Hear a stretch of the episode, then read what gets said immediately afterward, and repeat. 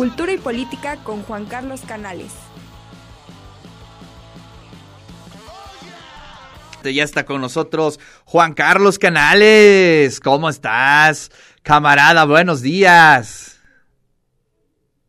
Muy, buen día, Ricardo. ¿Cómo estás? Bien, bien, bien. Pues ya retomando el programa en vivo.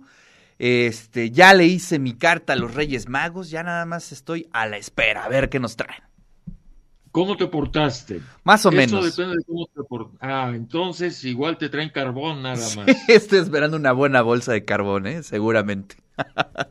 no, yo no lo creo, realmente no lo creo. Yo creo que te portaste bien. Este, bueno, depende, depende. Todo depende desde donde lo mires, pero bueno, lo que sí es que no hay que perder la fe en los Reyes Magos. Claro. Oye, ¿qué, película viste esta semana? Cuéntanos. Mira, eh, vi eh, dos películas, una que recomiendo ampliamente, que se llama El Prodigio, que está en Netflix, pero que en esta ocasión no voy a comentar. Voy a comentar El Niño de la Pijama de Rayas, que también está en Netflix, y que me parece una película que hay que analizar por muchos eh, elementos que tiene. Primero, eh, hay que inscribir esta, esta película en lo que se ha llamado la industria del holocausto. Hay toda una industria cultural en torno al holocausto a partir sobre todo de la guerra de los seis días en este espíritu expansionista sionista de Israel, como si fuera el holocausto judío que subrayo, no lo niego, ¿eh? hay que tener mucho cuidado porque también hay todo un fenómeno negacionista del holocausto que desde luego no comparto. El holocausto existió y es uno de los mayores dramas eh, que ha vivido Occidente en toda su historia. Pero sí hay toda una industria del holocausto que transmite una serie de sentidos.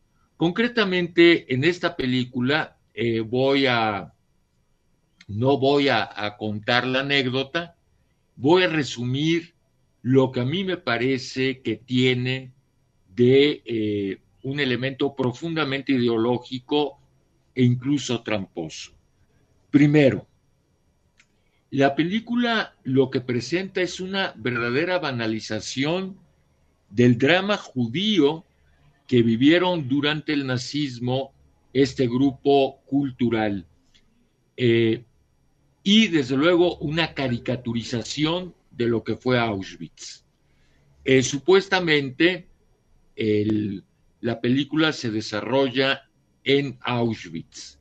Auschwitz fue con mucho el campo de concentración modelo para el exterminio judío, junto a otros campos, desde luego, como Treblinka, Shelmo, eh, Sobibor, pero Auschwitz es por excelencia el campo de exterminio. Y hay una verdadera caricaturización en eh, la representación del campo. Esta escena que acabas de transmitir lo, lo habla todo.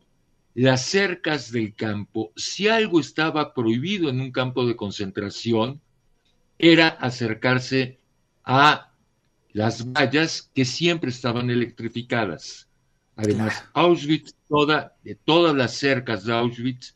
Bueno, y me imagino que no te podías acercar, pero ni de broma. No, te podías acercar porque te disparaban, te disparaban a matar.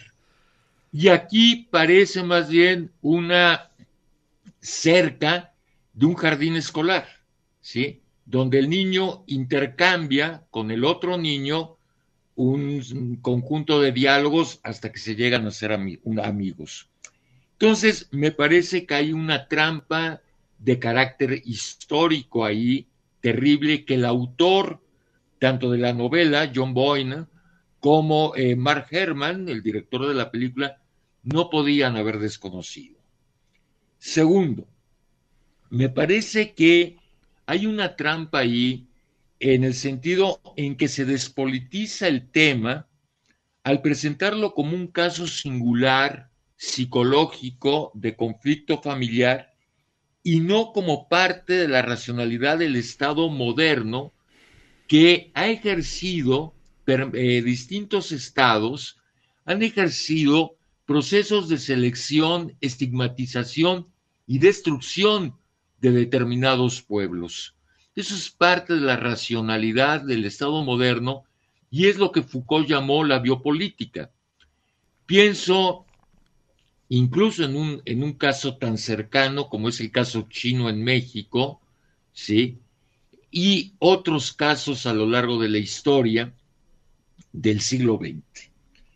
Tercero, la hiperrepresentación del drama judío oculta el drama de otros grupos culturales y sociales que han sufrido esa propia racionalidad biopolítica del Estado. Pienso incluso en Yugoslavia. En el caso de Yugoslavia, la guerra de los serbios, particularmente contra los musulmanes de Bosnia-Herzegovina. ¿Sí? Y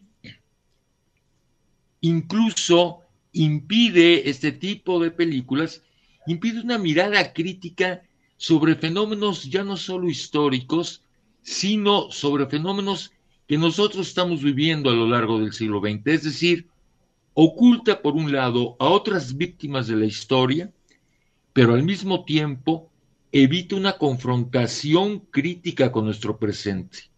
Hoy mismo, por ejemplo, estaba leyendo que otra vez Culiacán se vuelve a incendiar, el tema del caso de la cárcel de Ciudad Juárez, el drama ecológico que vivimos a nivel mundial, etcétera, etcétera. Entonces, estas películas son un ocultamiento que evitan la visibilización de otras víctimas, y esto ya lo había señalado Judith Butler en varios de sus libros.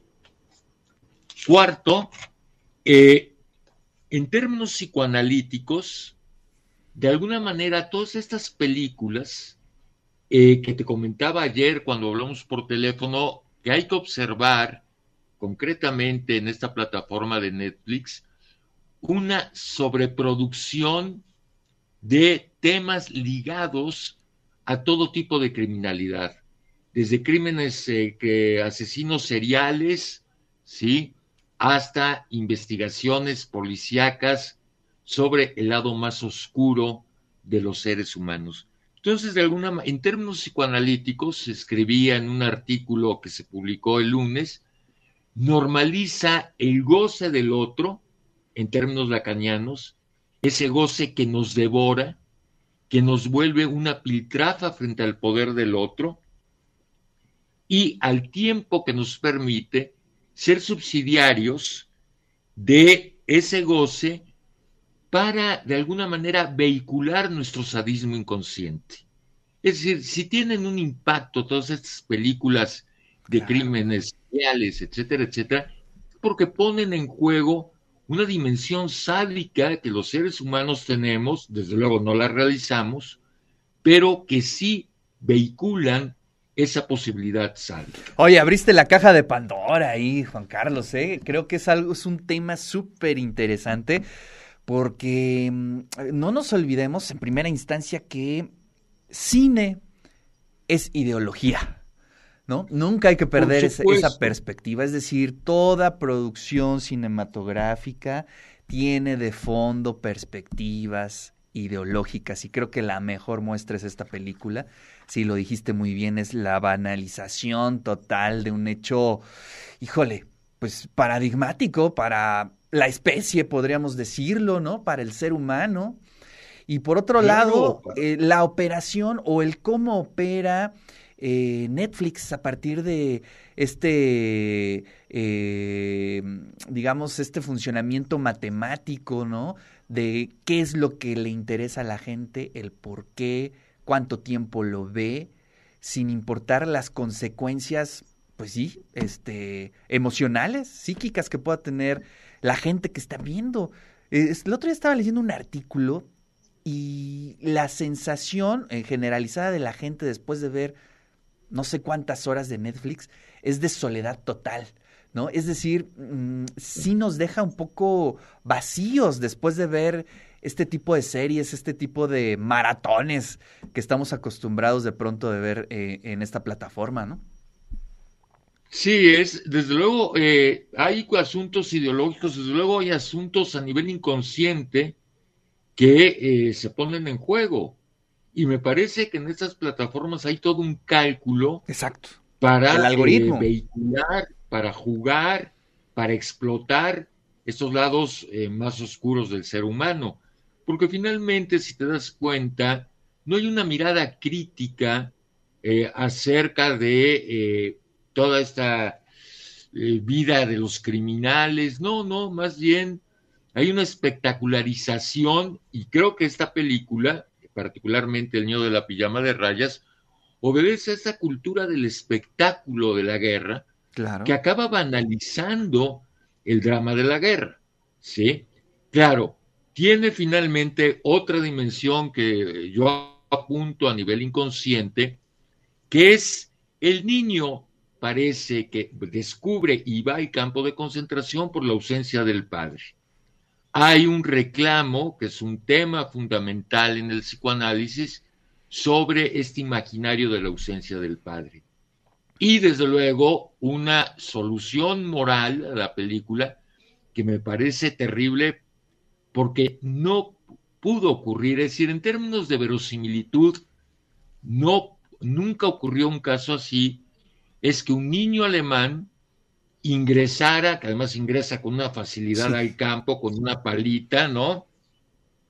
Y muera en la cámara de gas. Entonces eso también hay una dimensión ahí profundamente sádica a partir de la eh, resolución de qué bueno que le pasó porque su padre era culpable.